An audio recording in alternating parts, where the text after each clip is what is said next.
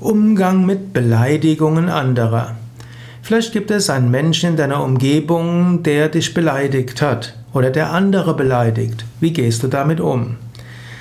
Angenommen, jemand beleidigt dich, du hast mehrere Möglichkeiten. Das Beste wäre, ignoriere es. Swami Shivananda, der große Yogameister, hat gesagt, bear insult, bear injury. Meistens übersetzen wir das trage, trage Kränkung, trage Schmähung. Man kann aber auch sagen, trage Beleidigung. Jemand, der dich beleidigt, wenn du nicht darauf reagierst, wenn du souverän, würdevoll und gelassen bleibst, deine Kontenance bewahrst, dann werden die Beleidigungen dich nicht treffen und andere werden eher Respekt vor dir haben. Ein Mensch, der seine Würde inmitten von Beleidigungen bewahrt, der ist jemand, der hohen Respekt bekommt. Du könntest aber natürlich auch mit dem Menschen sprechen. Du könntest ihm nachher sagen, du oder sie, was du, was sie gesagt haben in der Öffentlichkeit, das war jetzt nicht sehr freundlich. Und das hat mich getroffen, das hat andere getroffen, das ist weder für mich gut, noch für dich, für sie gut, noch für unsere Zusammenarbeit. Man kann jemandem im Vier-Augen-Gespräch nachher darauf hinweisen, dass man diese Art der Kommunikation nicht schätzt.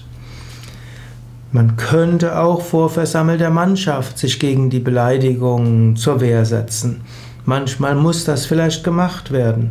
Manchmal bewahrt man seine Würde, indem man sich gegen Beleidigungen auch wehrt. Aber Vorsicht, manchmal wirkt man lächerlich dabei. Wenn jemand einen anderen beleidigt, insbesondere jemanden beleidigt, der eher in einer schwächeren Position ist und das in der Öffentlichkeit, dann ist es oft klug, selbst einzugreifen und kann dann durchaus sagen, diese Art der Kommunikation sollten wir hier nicht haben. Oder man könnte sagen, vielleicht sollten wir nochmals die Kommunikationsregeln beachten.